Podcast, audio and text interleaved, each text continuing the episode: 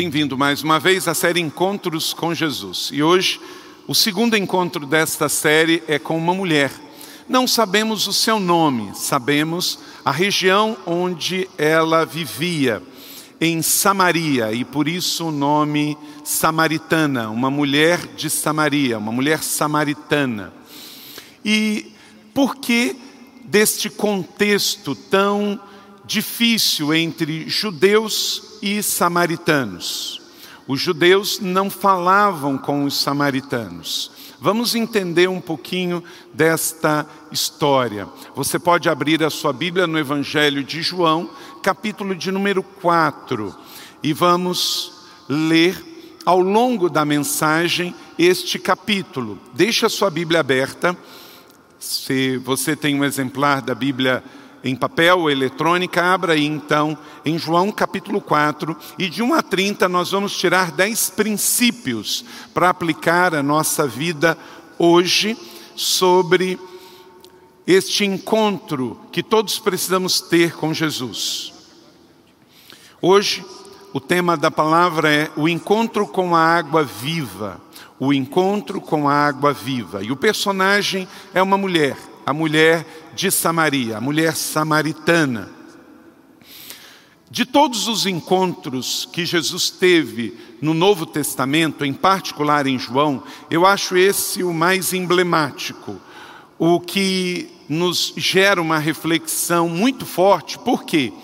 Porque ao longo da vida cristã, todos nós somos confrontados com o comportamento de pessoas que acabam vivendo com alguma questão de sexualidade ou de moralidade diferente dos preceitos nossos. Isso, de certa maneira, nos chega a chocar e chamar a atenção. E talvez pela questão da religiosidade, somos muito afoitos em julgar pessoas. E, de certa maneira, esse encontro nos confronta muito e traz uma mensagem muito forte para os nossos dias. Então, abra sua mente e o seu coração, para que à medida em que formos caminhando à luz deste texto, possamos receber os princípios deste encontro para nós hoje também. Então vamos ao contexto dos samaritanos. Quem eram os samaritanos? A região de Samaria é a região das terras altas de Israel. É como se fosse aqui Jerusalém e aqui a Galileia. Num período de um, uma distância de aproximadamente 120 a 150 quilômetros entre Jerusalém e a Galileia, tem estas terras altas. E quando o reino de Israel se dividiu, o reino do sul ficou com Judá, capital Jerusalém e o reino do norte, Israel, com capital na Samaria. E Samaria era uma cidade e era uma região, nesta região das terras altas. Hoje esta reunião, essa região, ela está sob controle da Cisjordânia ou da Palestina. E já com a divisão dos reinos de Israel, o povo do norte que ficou com o reino de Israel, teve péssimos reis, como o rei Acabe, que levou o povo de Israel à idolatria e ao paganismo. E por isso, você sabe da história, Deus permitiu o exílio, o chamado exílio babilônico. E o povo foi levado para a Babilônia. E lá eles ficaram 70 anos enquanto que o reino da Babilônia dominou toda aquela região do Oriente Médio. Quando o reino da Babilônia caiu e o reino persa tomou conta daquela região, você já leu isso também na Bíblia, você sabe que Deus permitiu que o povo fosse então sob o reinado de Dario, liberado e pudesse voltar para a região das terras de Israel. Só que 70 anos depois, o que, que acontece com 70 anos depois? Uma cultura se estabelece. E a língua já tinha sofrido influência, porque muitas pessoas nasceram no cativeiro. E aí misturou a língua hebraica com a língua dos caldeus, lá na Babilônia, e eles voltam falando um certo aramaico, que é diferente do hebraico puro dos judeus. Então, já há aí uma diferença de tempo, uma diferença de cultura, uma diferença de língua. Nunca mais esses dois povos voltaram a estar sobre uma mesma fé. Eram povos monoteístas, tanto os judeus quanto os samaritanos, mas com muita rivalidade. E nesse contexto vem Jesus, e aí agora já é época do Império Romano. Todo mundo pode ir e vir, porque todos estavam sobre o Império Romano, mas cada macaco no seu galho. Se você é samaritano, você vai ficar nas terras de Samaria. Se nós somos judeus, vamos ficar pela região de Jerusalém e, e alguns lugares de Israel. E Jesus nos traz nesta história que ele está muito acima de partidos de samaritano e de judeus. Ele veio para todos. E ele então, numa dessas viagens, sai da Galileia dos gentios, onde ele estava com os seus discípulos, bem no comecinho do seu ministério, e ele vem para Jerusalém. Ele poderia ter ido pelo Vale do Jordão e vindo, era um pouco mais longe, mas diz o texto que ele preferiu vir pelo território dos samaritanos. Não era proibido, mas era facilmente uma situação de conflito. Como todo mundo estava no Império Romano, os judeus podiam passar pela região de Samaria, mas eles evitavam ao máximo. Jesus, dirigido pelo Espírito Santo, ele não só passa por Samaria, mas ele se dirige a um lugar, a uma cidade, perto da cidade de Sicá. E ele vai a um poço. E o que, que acontece quando Jesus chega nesse poço? A história mais emblemática dos encontros de Jesus. Ele encontra com uma mulher. Irmãos, a situação era bem complicada, porque, olha só, um judeu se encontrar com uma samaritana, um homem solteiro se encontrar com uma mulher que tinha cinco homens e estava morando com o sexto que não era o seu marido. Então, não foi um encontro qualquer, foi um encontro escandaloso para a época. Foi um encontro que, sem dúvida alguma, gerou para quem viu fofoca e maledicência. Porque naquela região da cidade onde estava o poço e onde estava aquela mulher, as pessoas conheciam, a cidade era pequena, a história da mulher samaritana. E Jesus chega ali e se encontra com ela e tem um diálogo com ela. Um judeu falando com uma samaritana, um homem solteiro falando com uma mulher que já teve vários amantes, como vimos na canção aqui. Prato feito para maledicentes, julgadores e fofoqueiros. Não pense que esse assunto é novo. Acompanha a história da humanidade e também, no nosso caso, acompanha a fé cristã. E de uma maneira muito especial, quando acontece aquele encontro e aquela mulher leva o seu cântaro ao poço para pegar o que ela mais precisava, que era água. Ela vai no pior horário possível. Ninguém vai no poço meio-dia. Por quê? É a hora mais quente do dia. Então o poço estava vazio. Ela chega lá para pegar água e de repente ela serve água para aquele que é a água da vida.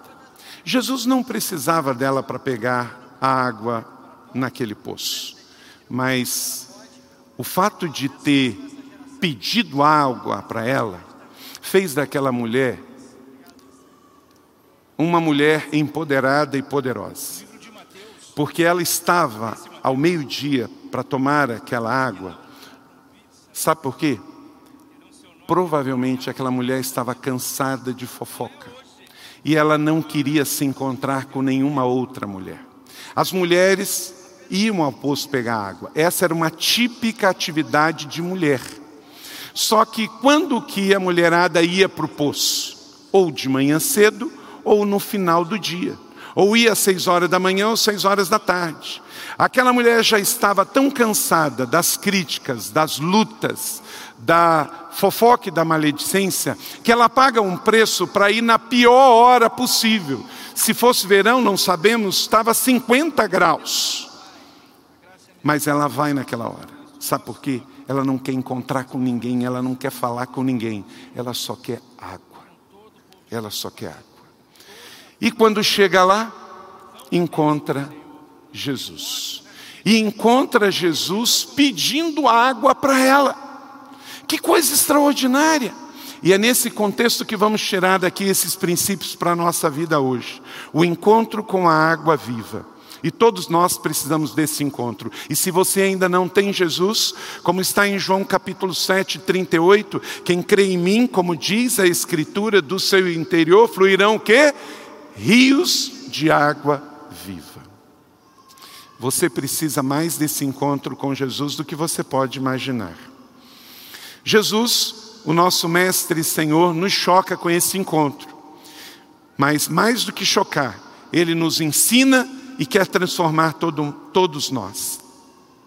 Andando em território samaritano, com aqueles remanescentes vindo do exílio babilônico, Jesus nos conta uma história extraordinária. E o seu evangelho, narrado por João, nos traz uma pérola. Conversando com uma samaritana, conversando com uma mulher de baixa moral na sociedade, conversando com uma mulher, dialogando profundamente com princípios do reino.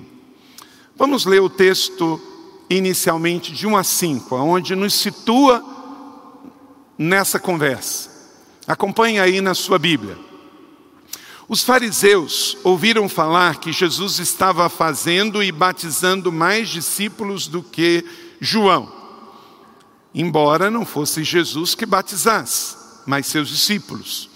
Quando o Senhor ficou sabendo disso, saiu da Judéia e voltou mais uma vez para Galiléia. Era-lhe necessário passar por Samaria. Assim chegou a uma cidade de Samaria chamada Sicá, perto das terras que Jacó dera a seu filho José. Então ali acontece o encontro de Jesus com a samaritana, o encontro com a água viva. Vamos então absorver aqui esses princípios para o meu e para o seu coração, porque todos nós precisamos relembrar essa história tão rica e ela não pode ser simplesmente um texto que a gente é, lê e relê periodicamente. E eu e você, aqui em São José dos Campos, hoje, no século 21, precisamos tanto desses princípios. Anote aí o primeiro deles: o encontro com a água viva chega onde a religiosidade não alcança. João capítulo 4, verso de número 6. Havia ali o poço de Jacó. Jesus, cansado da viagem, sentou-se à beira do poço. Isto se deu por volta do meio-dia. Jesus então passa por Samaria, chega perto da cidade de Sicar, estava cansado, junto com os seus discípulos, ele então vai ao poço ao meio-dia. A princípio não era para ter ninguém lá, mas lá estava a mulher samaritana. Eu gosto da ideia de não ter um nome para a mulher samaritana, porque aí fica mais fácil transferir para nós, porque poderia ser qualquer mulher com qualquer nome aqui, e também para nós homens, uma lição preciosa. Então, a mulher samaritana pode ser qualquer um de nós aqui. Quando eu e você queremos de fato ter um encontro com Jesus, nós precisamos ir nos passos de Jesus. Por quê? Porque se formos no passo da religião, a religião para, mas Jesus prossegue. A religião judaica que Jesus pertencia pararia na porta da cidade, ela não ia entrar, porque judeu não fala com o samaritano. Tem rixa religiosa, tem rixa teológica, tem rixa cultural. Então, a religião judaica para. Mas Jesus avança. Por quê? Porque Jesus vai onde a religião não vai. Quantas vezes, nos dias de hoje, a nossa religiosidade não consegue ir aonde vai outro evangélico? Ah, não, ele é pentecostal demais. Não, ele é muito tradicional. Não vai aonde o cristianismo vai. Não, não vou não porque ele é católico. Não, não vou não porque ele é evangélico. Ou abrindo ainda um pouco mais, não, não vou nem passar perto porque ele é espírita. E aí, com isso, a gente para onde a religião para. Só que Jesus, ele era mais e amava mais do que os judeus, mais do que os samaritanos, mais do que os evangélicos, mais do que os católicos, mais do que os espíritas, mais do que os cristãos. Jesus é amor. E todos nós estamos aqui e fomos colocados por Deus aqui para amar e ganhar pessoas e não para ganhar argumentos. Muito cuidado para não chegar no dia da prestação de contas e falar assim: Senhor, ganhei todos os argumentos de apologia. Eu tinha uma teologia e eu defendi ela até o fim. Então eu discuti todos os pontos da teologia sistemática e eu ganhei todos. Tá bom, Senhor? Aí o Senhor vai olhar para mim. Então, filho, acho que você não entendeu muito bem o que eu fui fazer aí. Eu não morri por argumentos, eu morri pelas pessoas. E além dos argumentos, quantas vidas você levou até mim? Não, Senhor, você não está entendendo. Vidas eu não sei, mas argumentos eu ganhei todos. Não tem nenhum verso que diz para que eu e você sejamos advogados de Jesus. Pelo contrário, Ele que é o nosso advogado em 1 João capítulo 2, verso 1.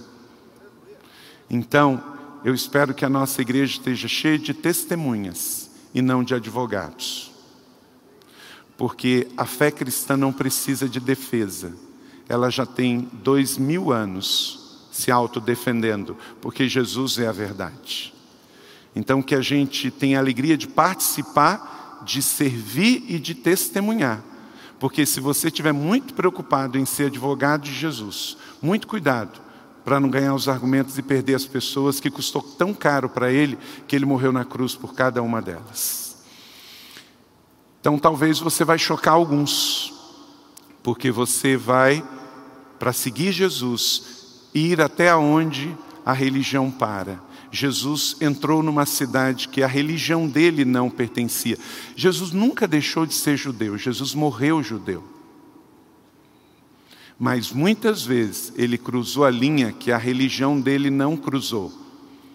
Quando ele curou no sábado, quando ele falou com uma mulher, quando ele entrou numa cidade impura, a religião não entrou, mas Jesus entrou. Que nessa semana, aonde houver uma porta para você ir levar o amor de Jesus, você leve, mesmo que a religião evangélica fique de fora, mas você vá para amar e para repartir. Sabe por quê? Maior é o que está em você do que o que está no mundo. Você não vai deixar de ser um cristão porque você andou com alguma pessoa não cristã. Na verdade, esse negócio de, ah, mas a pessoa tirou do caminho. Talvez tirou porque nunca andou no caminho. Jesus é o caminho, a verdade e a vida. Então, quem está nele vai trazer pessoas para o caminho e não vai perder o caminho. Amém? Segundo princípio, contempla o divino em busca do pecador. O encontro com a água viva, além de avançar onde a religião para, ele também pode ver esse encontro maravilhoso. Versos 7 e 8. Nisto veio uma mulher samaritana que poderia ser a Teresa, a Ana, a Luísa, a Andréia, a Gabriela, a Eva, qualquer uma das irmãs. E disse Jesus: Dê-me um pouco de água. Olha que coisa. Jesus era a água da vida. Ele podia já chegar lá de professor, né? Mulher, você sabe quem eu sou? Você pode, por favor, me servir um copo d'água? Gente, qual foi a última vez que alguém pediu algo para aquela mulher que não fosse sexo? Talvez ir ao poço era a pior coisa que acontecia para aquela mulher. Porque quando ela saía de casa e ia lá, no meio do dia, com o sol quente, sabendo que ela não queria ir de manhã ou ir à noite, aquele sol nas costas, carregando aquele cântaro. Por que indo naquele horário? Porque ela era mal falada da cidade. Então tudo que ela não queria era ver ninguém e falar com ninguém, porque ela já sabia qual era o assunto. E aí está de homem novo? Diz o texto que Jesus chega e diz: Dê-me um pouco de água. Jesus quis fazer uma ponte com aquela mulher, valorizá-la. Aquela mulher estava completamente fechada a qualquer coisa vinda de um homem, vinda de um judeu, ela estava completamente fechada. Se ele chegasse ensinando um sermão para ela, ela iria se fechar mais ainda. Então Jesus chega com humildade, valoriza, ele então dá uma sensação de controle para ela. Ela tinha o domínio da região, ela conhecia o poço, ela conhecia a cidade, ela tinha o cântaro, ela tinha o balde, ela tinha água, e Jesus tinha sede. Então ela se sentiu grande. Jesus construiu uma ponte. Imagina, gente, Jesus pedindo algo. A gente fica pedindo coisa para Jesus o tempo todo, agora tenta inverter. Jesus pedindo: Você pode me dar uma água? Um copo d'água? Dê-me um pouco de água. O pedido de Jesus àquela mulher dá a sensação a ela de dignidade. Ele fez a ponte correta. Jesus era o rico fazendo-se pobre. Paulo escreveu sobre isso em 2 Coríntios capítulo 8, versículo de número 9 diz assim: Pois vocês conhecem, leia comigo, a graça de nosso Senhor Jesus Cristo, que sendo rico, se fez pobre por amor de vocês, para que por meio da sua pobreza vocês se tornassem ricos. Jesus estava de novo deixando a glória e vindo a Belém, vindo ao meio dos pecadores, dos pobres. Então, quem encontra a água da vida, a água viva, vê o divino vindo em direção ao humano, o rico em direção ao pobre. Falou com você, falou comigo, porque todos nós estávamos mortos em nossos delitos e pecados, mas um dia a água da vida veio e nos alcançou e nos trouxe vida. Eu que pedia, agora estou dando. Terceiro, o encontro com a água viva valoriza e honra todas as pessoas. João capítulo 4, verso 9. A mulher samaritana lhe perguntou: Como o Senhor, sendo judeu, pede a mim, uma samaritana, uma nada, água para beber? João aliviou aí no parênteses, né? No comentário que ele fez no próprio livro dele, pois os judeus não se davam bem com samaritano. Ele estava falando dele mesmo, né? Que nada, ele aliviou para chuchu aqui para o povo dele. Se dá bem é muito político. Judeu não falava com samaritano, não é que você não dava bem, não falava, não ia na cidade, não conversava, não casava. Por isso que esse povo hoje só tem um pouquinho de gente lá, porque eles foram diminuindo, diminuindo, diminuindo, diminuindo ficaram isolados. Precisamos atentar, queridos, que a maior rejeição hoje Não é a Cristo, não é Jesus, é aos religiosos do seu nome. Seja cristão, seja evangélico, seja isso, aquilo outro, tem muito mau testemunho. Como assim você fala comigo? Como que você me dá atenção? Ninguém me dá atenção. Em outras palavras, como é que você está me enxergando? Ninguém me enxerga. Como que você é diferente? É por isso que essa igreja está cheia nesta noite, em torno do nome dele, dois mil anos depois. Porque ele é diferente, porque ele entrou na minha vida, ele entrou na sua vida, ele te viu como ninguém viu, ele te amou como ninguém te amou, ele te recebeu como ninguém te recebeu.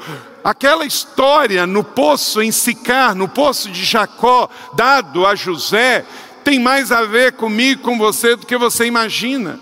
Não é um simples encontro de um religioso com uma mulher impura, é o encontro da vida com a morte. É o encontro do pastor com a ovelha, é o encontro atemporal entre o céu invadindo a terra. Quarto, o encontro com a água viva gera uma conexão e diálogo com todos. Jesus se conecta. Olha só, verso 10 e 11. Jesus respondeu: Se você conhecesse o dom de Deus e quem lhe está pedindo água, você teria pedido e ele teria te dado água viva. Disse a mulher: Senhor, não tem como tirar água, o poço é fundo. De onde eu posso conseguir essa água viva? Agora a mulher está toda interessada. Ele já gerou uma conexão espiritual. Uma mulher que nem olharia para um homem judeu, agora está dialogando com ele. Ele fala, então, tem uma água aí dentro. A mulher se interessou, sabe por quê? Porque o balde que ela tinha para encher o cântaro dela era pequeno. Então, dava para pegar a água comum. Mas ele falou de uma água viva, de algo mais profundo. Ela logo achou que estava dentro do poço e que era uma água especial. Mas ela ficou toda interessada nessa água. Sabe por quê? Ele falou um negócio que tocou na ferida dela. Se eu tomar desta água, eu não vou ter mais sede. Olha para cá, meu irmão. Tudo que aquela mulher não queria era voltar naquele poço. Então, se ela pudesse tomar algo que tirasse ela dessa rotina diária de ir naquele poço, querido, tinha que ir no poço, não tem jeito, não tinha água encanada, ninguém entregava água em casa, ou ia no poço ou morria de sede. Então ela ia ao poço enfrentar as críticas, os julgamentos, os medos, por uma questão de sobrevivência. Ela não ia passear no poço, ela detestava aquele poço. Para ir lá meio-dia. Então, de repente, alguém me fala de uma água que eu não vou precisar mais vir nesse poço. Onde está essa água que eu quero essa água? Jesus é a água da vida, que no momento em que eu encontro e eu bebo, eu não preciso mais ir na droga, eu não preciso ir mais no cigarro, no álcool, na prostituição, no que, de certa forma, alivia a minha tensão e a minha dor. Jesus quer se encontrar com você para trocar a sua viagem de amargura, de medo e de fuga por uma viagem de amor e relacionamento com Ele. Mesmo aqui na terra, você vai continuar, mas você sabe que com Ele essa luta na terra vai ser completamente diferente. Agora a conexão começou, o diálogo começou. Onde eu posso conseguir essa água viva? Disse a mulher. A mulher ficou completamente interessada. Depois de empoderá-la, veja só, Jesus agora está conversando conversas profundas com uma mulher que ele nunca tinha visto antes. O Evangelho é belo, é maravilhoso, é inteligente, é atrativo, ele eleva, dignifica e transforma. Jesus não é arrogante, apelativo e pequeno, ele não tem um Evangelho em liquidação. Jesus chega com humildade, ele pede, a mulher dá para ele e há um relacionamento. Jesus disse: Se você tivesse me conhecido na verdade, agora quem tem sede é ela. O poço machucava a identidade daquela mulher e Jesus estava ali para curá-la. Ela estava sozinha e excluída no poço. Jesus a encontra neste exato lugar. Talvez você esteja aqui e se ache também, sozinho e excluído. Mas Jesus também, da mesma maneira que amou intensamente a mulher samaritana, Ele quer amar você. A vida, alguém já disse certa vez que a vida é como um eco. Tudo que você libera volta para você. Então, talvez você fez escolhas erradas, decisões erradas, e isso está voltando para você com um preço muito caro. Jesus não quer condenar você, Ele quer tirar você dessa colheita ruim que você está tendo. Ele quer que você mude as suas sementes para que venha uma nova colheita e uma nova estação sobre a sua vida. Amém? Quinto, o encontro com a água viva apresenta propostas reais de mudança de vida. João 4, 12 a 14, olha aí no texto da sua Bíblia, no Evangelho. Acaso o Senhor é maior do que o nosso pai Jacó? Aí foi dar liberdade, a mulher agora já está discutindo no mesmo nível. Que nos deu o poço, o qual ele mesmo bebeu, e os seus filhos e o seu gado. Jesus respondeu: Quem beber desta água, a água que você está me dando, vai ter sede de novo. Mas quem beber da água que eu estou falando, essa água vai te saciar para sempre. Lê comigo a parte final. Ao contrário, a água que eu lhe der se tornará nele uma fonte de água a jorrar para a vida eterna. Uau, que coisa linda! Tudo que aquela mulher não queria era voltar lá. Então Jesus deu a senha para ela, para que ela não precisasse mais voltar lá daquele jeito. E na verdade, no final da história fala que aquela mulher teve uma reação de entender isso. Certamente que ela voltou lá para pegar água física, H2O, mas voltou com outro coração e com uma, uma outra identidade. O que matava aquela mulher é ir lá e ser olhada como uma prostituta. Mas, depois, ela vai voltar lá com uma identidade diferente. O poço era o lugar da sua humilhação.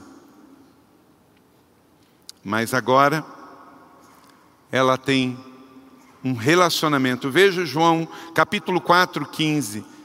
A mulher disse: Senhor, dê-me dessa água, para que eu não tenha mais sede. Leia comigo a parte final. Para que eu não precise voltar aqui para tirar água.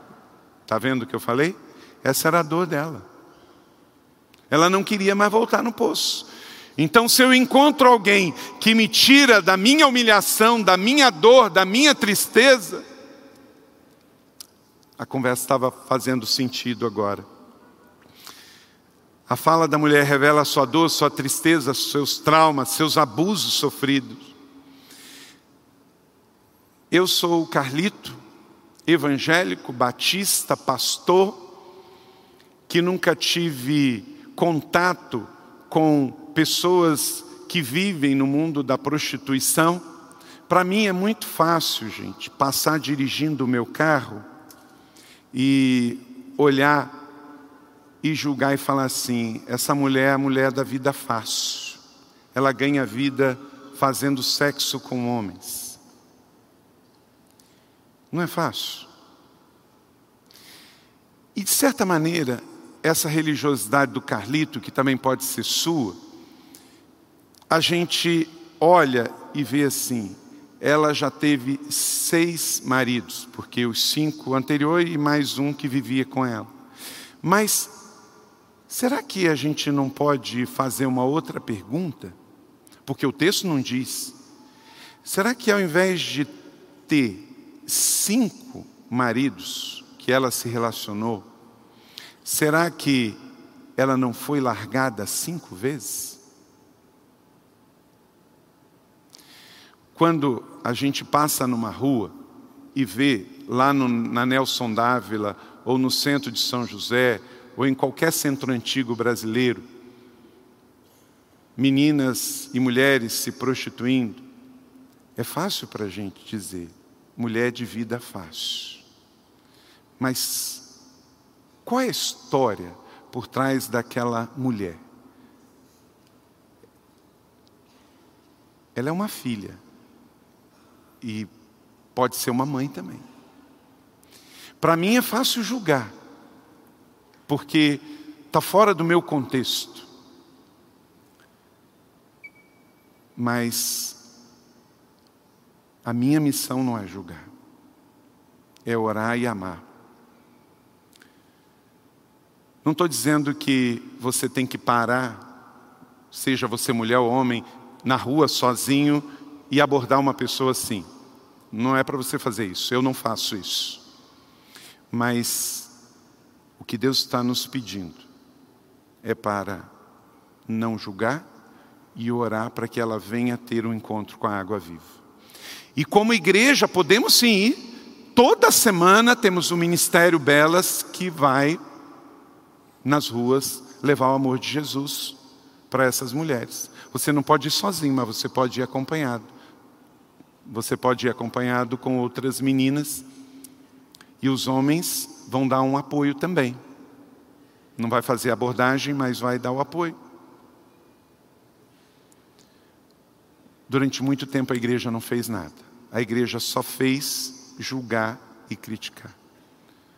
A igreja da cidade entendeu que essa não é a função nossa. Por quê? Porque não foi a função de Jesus. Jesus não foi para lá criticá-la. Jesus foi lá para amá-la, perdoá-la e dar para ela a água que fizesse sentido para a sua vida. Quem se encontra com Jesus tem mudanças profundas. Apresenta propostas reais de mudança de vida. É claro que nem todo mundo vai querer sair do pecado, mas todo mundo que queira sair, Jesus quer receber e acolher e mudar de vida. Ao contrário, a água que eu lhe der se tornará nele uma fonte que vai jorrar para a vida eterna. Tudo o que aquela mulher precisava era de alguém que lhe apresentasse o sentido da vida. E agora fica claro para ela. Sexto princípio: depois de fazer a ponte, depois de empoderá-la, depois de começar a falar sobre o que é o encontro, ele agora, sem acusar, ele leva o juízo. E é isso que eu e você temos que fazer. O encontro com a água viva confronta em amor sem acusar ou julgar ninguém. Jesus não deixou de mostrar o juízo, mas não chegou como um religioso acusando ninguém. João capítulo 4, 16, 19. Ele lhe disse: Vá, chame o seu marido e volte. Por que, que Jesus falou isso? Para envergonhá-la? Não. Jesus era profeta. Ele falou isso para confrontá-la em amor. Não tenho marido, respondeu ela. E aí ela foi confrontada. E disse Jesus: Você falou corretamente, dizendo que não tem marido, porque você já teve cinco, e o homem com quem você vive não é seu marido. E o que você acabou de dizer é verdade. Disse a mulher: Vejo que tu és profeta. Jesus, ao dizer, vai e chame o seu marido, ela, na hora, caiu em si e sentiu profundamente aquela palavra. Ela lembrou que ela tinha mais um homem que talvez estava abusando dela talvez estava querendo com ela só sexo e dar alguma coisa para sua manutenção. Você acha que Jesus sabia? Claro que sabia. mas não fez para humilhar, fez para ensinar. Porque tem gente que não consegue chegar a esse ponto. Protela conversas difíceis. Sabe por que, que Jesus não podia, não teve nenhum receio de confrontá-la com o pecado dela?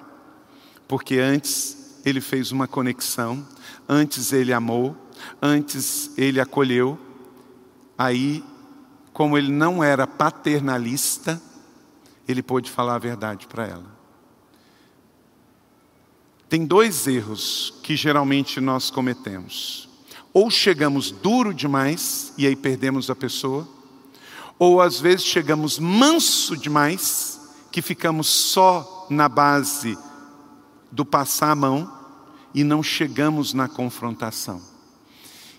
Quem chega no coração, chega com a chave para poder confrontar e trazer o juízo. Temos tanto para aprender com esse texto. Não chegue duro demais. Jesus não fez isso com a samaritana. Mas não deixe de chegar ao ponto que a pessoa reconheça que está vivendo uma vida de pecado. E note bem, Jesus não precisou acusar, ela falou. Uma coisa muito importante quando você estiver querendo ver mudança com o seu marido, mudança com o seu irmão, a sua irmã, não precisa julgar e acusar, deixa que a pessoa vai falar. E ela falou: realmente, ele não é meu marido. Então, se não é o marido, não pode estar vivendo junto. Em outras palavras, isso já estava claro. Agora ela entendeu. O encontro com a água viva, sétima, anota aí, foca na essência da adoração e não no ritual litúrgico. Agora aflora nela uma coisa muito forte, dos versos 20 a 23, já que a conversa chegou num nível tão profundo, ela agora fala de um assunto teológico, chama adoração. Nossos antepassados adoraram nesse monte. Vocês, judeus, dizem que é em Jerusalém o lugar que se deve adorar. E Jesus declara: Crê em mim, mulher. Está próxima a hora em que vocês não adorarão o Pai neste monte, nem em Jerusalém. Jesus iguala tudo, ele é maravilhoso. Ele é judeu, mas ele não se posiciona pelo lado dos religiosos judeus que estão lá adorando no templo. Nesse templo, o templo estava em pleno funcionamento. Os samaritanos não têm templo, eles adoram no, no monte, no Monte Gerazim. Mas nem eles, nem os judeus, estão fazendo da maneira certa. Aqueles que adoram devem adorar em espírito e em verdade. E aqui entrou o texto mais profundo, queridos levitas, Érica, toda a banda é entender que a verdadeira adoração não é tocar, cantar, isso faz parte do louvor. A adoração é a intimidade de adorar em espírito e em verdade. O texto mais famoso, irmão, olha para cá. O texto mais famoso sobre adoração não fala sobre música.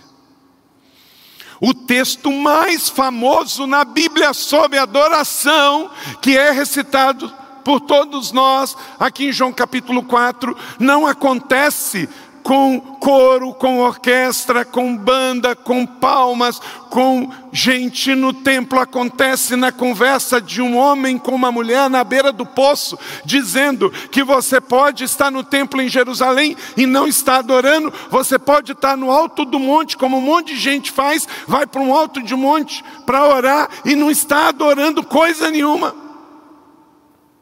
Ele está dizendo: é onde você está, e é em espírito e em verdade. A gente não faz música para adorar a Deus, porque a gente adora a Deus, a gente faz música. Amém? Que coisa extraordinária. Adoração não é dogma, estilo ou ritmo, mas é o Espírito Santo e é a verdade. Não é em Samaria, não é em Jerusalém, não é em São José, é em toda a terra. Porque o Senhor está presente em todo lugar que Ele é invocado. Quantas igrejas foram divididas por causa de música? Porque os crentes não entenderam o que é adoração. Até hoje tem gente saindo de igreja porque não gostou de alguma coisa no louvor. Meu irmão, se você não gostou do louvor hoje, o problema é seu, não era para você, era para Deus, porque é adoração. Até hoje tem.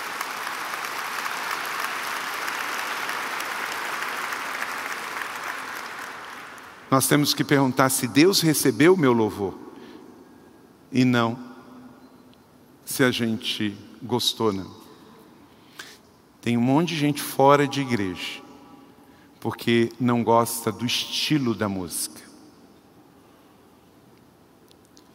E tem gente vindo para a igreja porque gosta do estilo da música. Deixa eu dizer mais uma coisa para você. Se você está aqui nesta igreja e o seu motivo não for Jesus, cedo ou tarde você vai deixar a igreja. Só permanece na igreja quem permanece por Jesus. Você não pode estar aqui por causa da religião, por causa do nome, por causa do pastor, por causa da colina, por causa da banda, por causa da estrutura, por causa das pessoas. Você não pode estar aqui por causa do seu filho. Você não pode estar aqui porque você gosta. Você precisa estar aqui por uma missão. Eu venho aqui para receber, celebrar e repartir Jesus. Eu preciso estar aqui porque, se eu for uma ovelha fora do rebanho, eu me torno uma ovelha mais frágil, porque eu fico exposta e tudo que o inimigo quer é me ver isolado do rebanho, porque ele pode me atacar. Então eu não estou aqui para agradar pessoas, eu estou aqui porque eu preciso, eu preciso de Jesus, eu preciso da fé, eu preciso da comunhão, porque a pergunta é: se você não estivesse aqui esta noite, talvez você estaria vendo uma TV, uma série TV ou simplesmente dormindo, porque hoje não é dia de trabalho comum. Então, vir à igreja, estar com os meus irmãos, adorar a Deus e ter comunhão, é porque eu preciso ser alimentado na minha fé, edificado, exortado, espichado. Talvez hoje a igreja seja o único lugar que eu ouço, não o que eu quero, mas o que eu preciso porque nós estamos extremamente seletivos. Eu estou vendo um programa, se eu não gosto, eu mudo. Eu estou ouvindo uma música, se eu não gosto, eu mudo, porque o mundo secular me dá um controle nas mãos. Eu tenho controle do volume, eu tenho controle do que eu vejo, eu ouço o que eu quero. Eu ando com amigos que eu quero. A igreja elas nos unifica. E no momento em que eu estou aqui para receber, eu também estou aqui para servir e servia um dos propósitos de Deus. Mas guarda isso no seu coração. Se o seu motivo estar numa igreja, se você entra e não é por causa de Jesus, cedo ou tarde você vai sair e não vai sair por causa de Jesus. Vai sair porque foi contrariado em alguma das suas vontades, gostos ou preferências. Não faça isso. Se você não entrou por causa de Jesus, peça perdão a Ele, porque a casa é dele. Mude de atitude e fique por Jesus. Se você entrou aqui por qualquer outro motivo e não foi por causa de Jesus, hoje mude esta decisão. A partir de hoje eu fico por causa de Jesus. E aí, aconteça o que acontecer, eu vou ficar por causa de Jesus. E aí eu vou servir as pessoas, eu vou sentir com o coração das pessoas. Jesus sentiu com o coração da samaritana, por isso ele foi lá. O Evangelho apresenta, em oitavo, o Redentor de forma pessoal e relacional. Escreva aí, pessoal e relacional.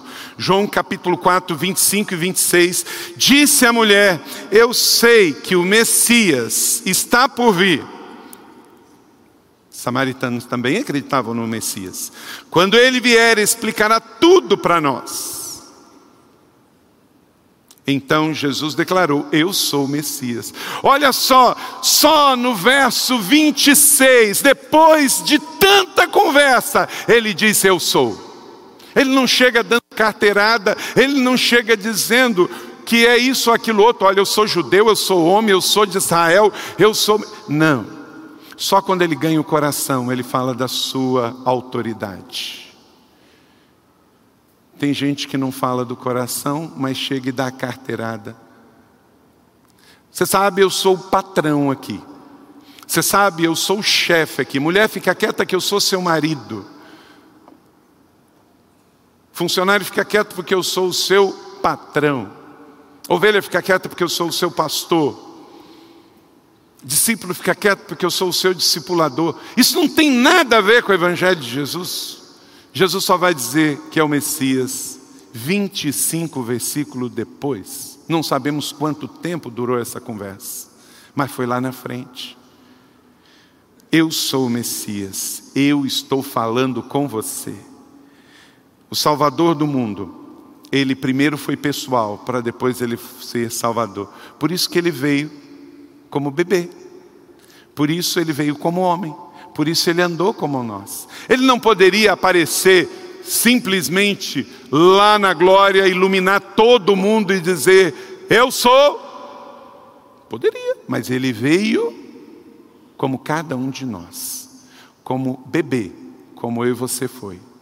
Foi adolescente, como eu e você foi. Foi jovem, como eu e você foi. Pessoal e relacional. Jesus é maravilhoso, Jesus é lindo. Tudo isso ele fez por mim e por você. Ele não ficou dando carteirada, mas ele veio por amor. Jesus é pessoal e o seu evangelho é pessoal. Por isso, se você já foi marginalizado, Jesus também já foi. Foi ridicularizado, Jesus já foi. Foi injustiçado, Jesus já foi. Foi perseguido, Jesus já foi. Jesus sabia o que aquela mulher estava passando, porque ele passou por tudo aquilo. Tudo aquilo ele passou. Nove. O encontro com a água viva causa impacto e transforma onde chega. João capítulo 4, 27. Naquele momento, os seus discípulos voltaram e ficaram surpresos. João pega leve com os seus amigos, né? Também ele era um dele, né? Surpreso ao encontrá-lo conversando com uma mulher. Mas ninguém perguntou: que queres saber? Por que está conversando com ela? Gente, nós somos os discípulos. Eles só ficaram chocados, em outras palavras, eles ficaram escandalizados com a cena. Eles foram comprar um negócio, volta Jesus está de bate-papo fiado com uma mulher. Eles não perguntam o que, que aconteceu. Eles voltam, já estava tudo acontecido, a mulher já tinha se convertido. Os discípulos somos nós, gente. Tem muito da gente. A gente é afoito para falar, é afoito para julgar, é afoito para criticar. Não é Mateus, Marcos, Lucas, João. É Ian, Felipe, Carlito pastorada, tudo igual. Não é? E se você se acha melhor, não sei se é tanto, não é? Na verdade, por isso, gente, a vida cristã, a gente tem que pedir perdão todo dia. Qual foi a última vez que você julgou alguém? Você se lembra? Talvez foi hoje.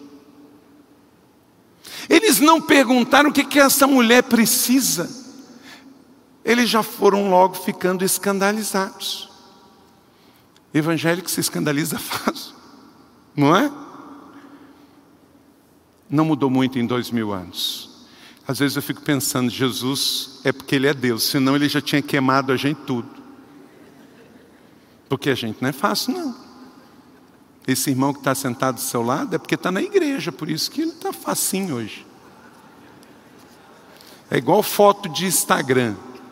Né? Quem já viu foto de Instagram feia? A gente escolhe a melhor, né? A gente tira hoje que não precisa revelar retrato, né? Eu vou lá, bato 10, Aí eu fico procurando. Vocês, todas as vezes que vocês olharem no meu Instagram, você vai ver, essa aqui é a melhor que o pastor teve. E é porque você não viu as ruins, que aí nem chegou a ser postada. A gente é assim. Jesus, ele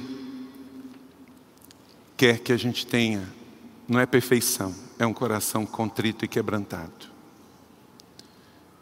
Ele te entende, me entende, te perdoe, me perdoa, porque ele perdoou aqueles doze infelizes que andavam com ele, que eram os discípulos que mais atrapalhava ele do que ajudava.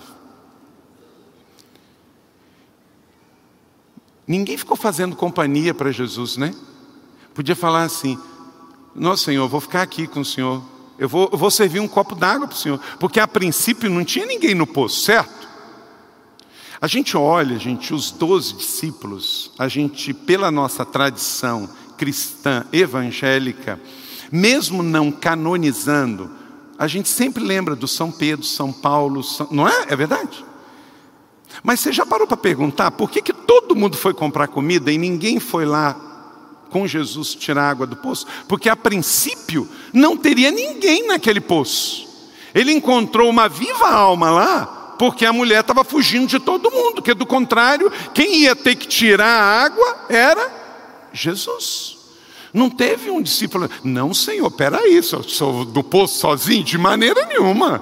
Pode deixar. Vão os onze, que eu vou ficar aqui, Jesus. Nem João, o discípulo amado, ficou. Jesus foi sozinho. Nós somos muito parecidos com os discípulos. E da mesma maneira que Jesus amou, teve paciência com aquele discípulo que nem orar com ele orava. Porque também é isso, né? A gente fala assim: não, eu não estou orando muito hoje, mas se Jesus estivesse aqui, eu oraria com ele que você fez uma oração que Jesus não estava perto?